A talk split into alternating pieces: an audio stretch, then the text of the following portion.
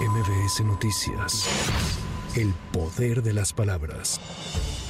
Este martes 8 de agosto, Leticia Ramírez, titular de la Secretaría de Educación Pública, inició con una serie de conferencias vespertinas en Palacio Nacional para ofrecer detalles del contenido de los nuevos libros de texto gratuitos para el nivel básico, los cuales serán entregados a los alumnos para el ciclo escolar 2023-2024. Déjenme decirles que quiero que tengan la certeza que la Secretaría de Educación Pública publicará los programas sintéticos antes del inicio de clase, que nosotros legalmente hemos cumplido con todo lo que ha solicitado el Poder Judicial escrupulosamente y también hemos hecho uso de todas las, digamos, posibilidades legales para defendernos. No hay ningún impedimento jurídico para que los libros de texto estén repartidos en los centros de almacenaje, en algunas supervisiones.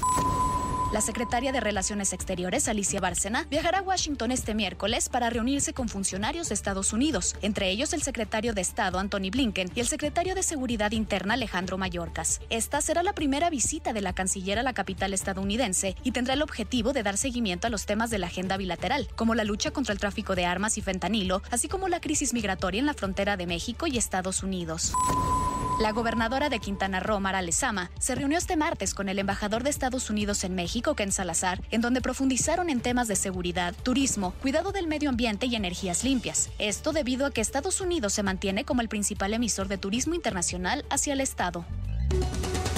La gobernadora de Colima, Indira Vizcaíno Silva, admitió que el pasado fin de semana se produjo un derrame de combustible sobre la bahía de Manzanillo, el cual alcanzó aguas de las playas San Pedrito y Las Brisas. La mandataria estatal refirió que el problema se originó en el abastecimiento de combustible a un barco. Sin embargo, señaló que la situación ya está controlada y que la Profepa notificará a quien o quienes lo hayan ocasionado